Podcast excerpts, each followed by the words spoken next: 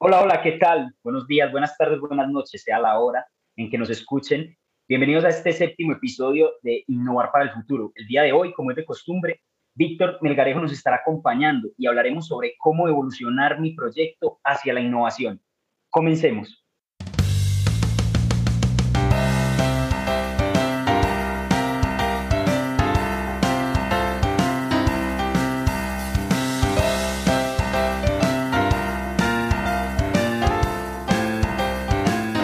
Y bueno, como es de costumbre, hoy nos acompaña nuevamente Víctor desde Guadalajara, Jalisco. ¿Qué tal, Vic? ¿Cómo estás?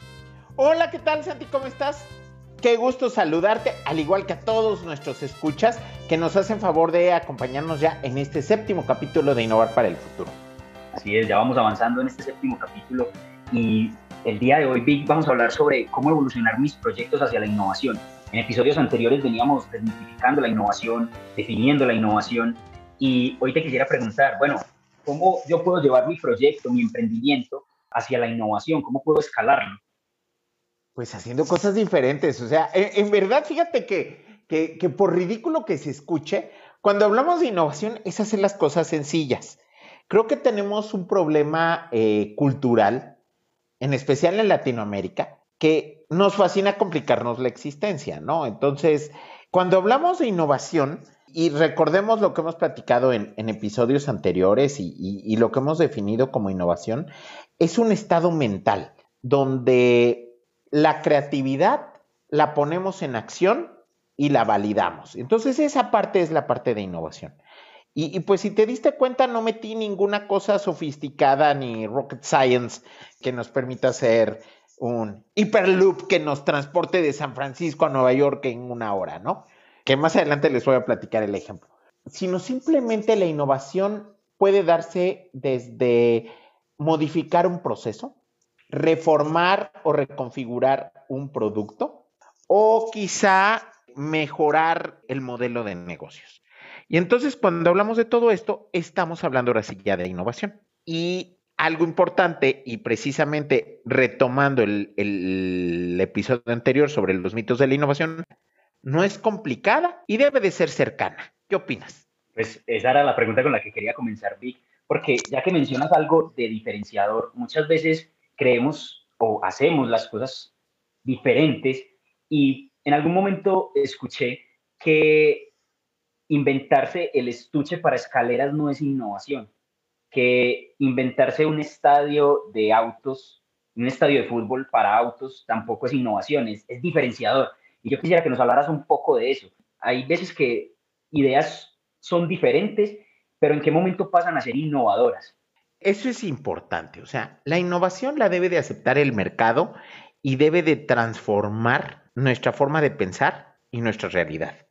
Y ojo aquí, mucha gente dice que soy enemigo de la tecnología porque digo que la tecnología es una herramienta que a su vez es una consecuencia de la innovación y voy a ponerlo como una línea de tiempo. Acuérdense que hemos hablado de la creatividad, el emprendimiento, la innovación y esa innovación nos genera conocimiento. Y cuando tenemos conocimiento, hablamos de investigación. Y cuando hablamos de investigación, podemos detonarlo en desarrollo, que es la tecnología. Entonces, ahí cerramos el ciclo.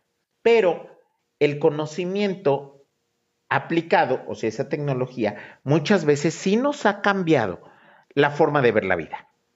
Y entonces, no sé si en toda Latinoamérica se acostumbren, por ejemplo, la salsa inglesa, que es una salsa negra que es, al menos aquí en México, se acostumbra mucho ponérsela encima a la pizza o a ciertas carnes. Y el otro día escuchaba su historia. Y no sé si, si te sabes parte de la historia. Los ingleses la inventan a finales de 1800 porque tenían que consumir en la clase media baja baja carne echada a perder.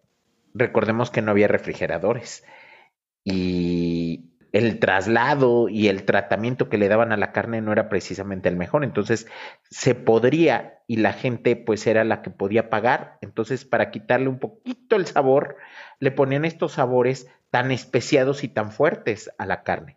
Y además eso te lleva a pensar en que existen muchas enfermedades, mucha muerte y demás. ¿qué pasa con la tecnología? Y voy a hablar de tecnología súper sencilla, como es la de refrigeración. Pues cambiaron esas cadenas de valor por completo y ahora hablamos de productos refrigerados con tiempos de anaquel hasta de más de dos años. Y es precisamente esa tecnología aplicada de la que hablamos ya como innovación, que es un diferenciador es algo que nos va a distinguir de los demás, pero no necesariamente tiene que ser innovación. Y entonces hablamos precisamente de ese estadio para, para vehículos, un estuche para una escalera. Hablamos, por, ejemplo, no vayas lejos. En Estados Unidos, ¿no? Muchas veces afocan en los estadios de béisbol o de fútbol americano el famoso casquito ese con dos portalatas en los laterales con sus popotes o pajillas o como les quieran llamar para tomarse la cerveza. Y ahí viene la pregunta, ¿eso es innovador o es un diferenciador? Y es un diferenciador que hace que el producto sea atractivo al mercado, pero no cambia en nada el proceso global de consumo de cerveza. Puede ser divertido, pero se diferenció, no fue innovador. Innovador, por ejemplo, los procesos de distribución de cuando evoluciona de barril a lata o sea, un barril tenías que ir a una cervecería. Cuando hablamos de la lata, cualquier persona en su refrigerador puede tenerla. Es más, sin refrigerador, ¿no? ¿Cuánta gente te vas a la playa y te llevas una hielera con las cervezas ahí adentro? Y, ahí empezamos a diferenciar lo que, valga la redundancia, lo que son características o atributos que diferencian a un producto, un modelo de negocio o un proceso de la innovación. Sí, y con lo que nos mencionas se nota una delgada línea entre que hay que ser diferenciador, la innovación también debe ser diferenciadora, debe diferenciarse, y entre mm, me voy a diferenciar por, por hacer las cosas de alguna manera diferente, pero que no aportan muchísimo valor. Creo que ahí es donde está el limbo, no sé si me equivoco, tú qué piensas, y pues de esa delgada línea, ¿cómo, cómo cruzarla? O sea, ¿cómo, cómo pasar esa línea? Híjole, te voy, te voy a decir una, una cosa que a mucha gente no le va a gustar, leer e informarse. O sea, entre más información tienes, es más fácil alimentar tu creatividad y ponerla en acción.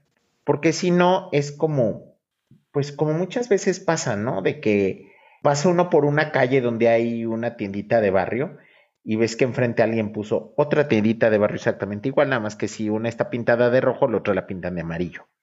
Y así la diferencian. Pero, ¿qué pasó, por ejemplo, en Latinoamérica y con la cadena de Oxxo o, con Rappi allá en Colombia? ¿Cómo innovaron a esa tiendita de barrio?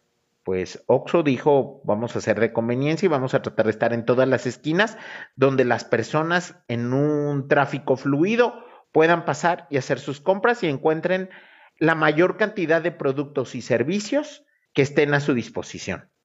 Y Rappi llegó e innovó porque volvió a cambiar el modelo de negocio y es porque tienes que salir y encontrarte una tienda si yo te puedo llevar la tienda a tu casa. Totalmente. Ahora que mencionas la tiendita de azul y la, y la amarilla, se me, hace, se me hace que en Latinoamérica somos muy de, de, montarnos en las modas, de algo, algo que se está vendiendo, algo que a otros les está yendo bien, algo que otros están teniendo éxito. Entonces empezamos a, hacer estas combinaciones con nuestras ideas y, empezamos a decir que ya somos el Facebook de, los taxistas o, empezamos a hacer como unas amalgamas, unas uniones y a veces estas pueden derivar en, innovación, otras veces tienen un atractivo, pero, pero ¿cómo saber cuál camino tomar? Ahí estamos nuevamente en esa, en esa delgada línea y me parece importante que nos des tu opinión en este punto porque porque bueno, es como el emprendedor puede empezar a llevar sus procesos y su idea a innovación, que es de lo que se trata este, este episodio, si realmente estamos repitiendo un ciclo de algo que está de moda. Pues yo creo que primero tenemos que encontrar la diferencia entre moda y tendencia. Y entre tendencia y megatendencia. Entonces, voy a empezar de arriba hacia abajo. ¿Qué es una megatendencia? Son aquellos caminos que te llevan entre tecnología, modelos de negocios y procesos a cambiar la industria completamente. Luego están las tendencias, que son pequeñas modificaciones de la industria que se van adaptando. Y luego son las modas, que son esas cosas bonitas que todo mundo tiene, pero no van a perdurar más de tres años. Entonces, por ejemplo, es hace algunos años me tocó ver empresas de hamburguesas y todo el mundo se llamaba la hamburguesería, ¿no? Porque era muy hipster además. Y entonces los que en verdad supieron hacer las cosas, pasó la moda y siguieron vigentes en el mercado. Pero ahora viene una tendencia y es esa cultura vegana que quieren seguir comiendo hamburguesas y entonces tienen que buscar opciones diferentes. Entonces hablamos de esa carne que no es carne, que ya la pueden comercializar y sabe como carne, ¿no? Entonces, eso ya es una tendencia.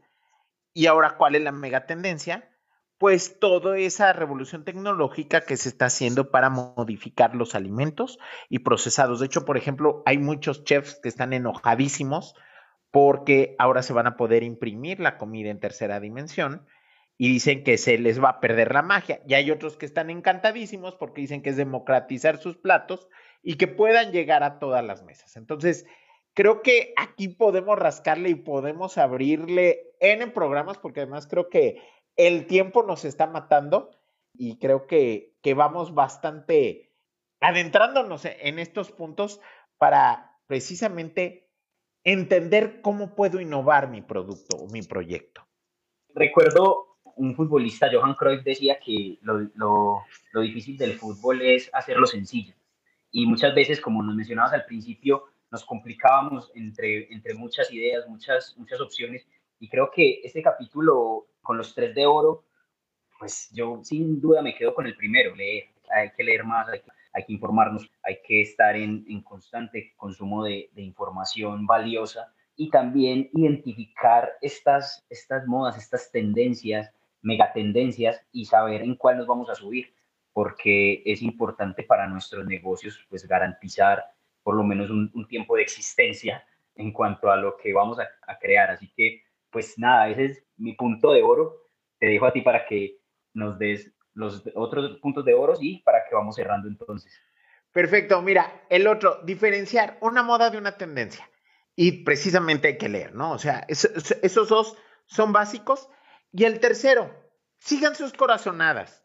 O sea, eh, los invito a, hay una plática muy interesante en el programa de BBVA Aprendamos Juntos, que están en YouTube, que habla precisamente de la importancia de escuchar su corazón.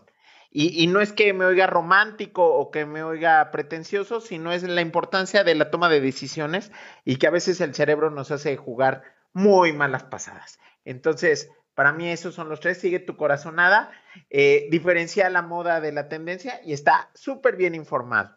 Pero hablando de información, ¿dónde pueden consultar, preguntar, interactuar y encontrarte, por ejemplo, Santi? Bueno, en mis redes sociales, Santiago Agudelo 1, mi LinkedIn, Santiago Agudelo Pérez. También, pues, las redes de MedConecta, med.conecta y medconecta.com. Allí pueden encontrar toda la información acerca de todos esos temas apasionantes de emprendimiento, innovación, vinculación, en fin. Bueno, y, y a un servidor lo pueden encontrar en LinkedIn, Víctor Melgarejo Surutusa, y en Instagram, arroba VicMMZ.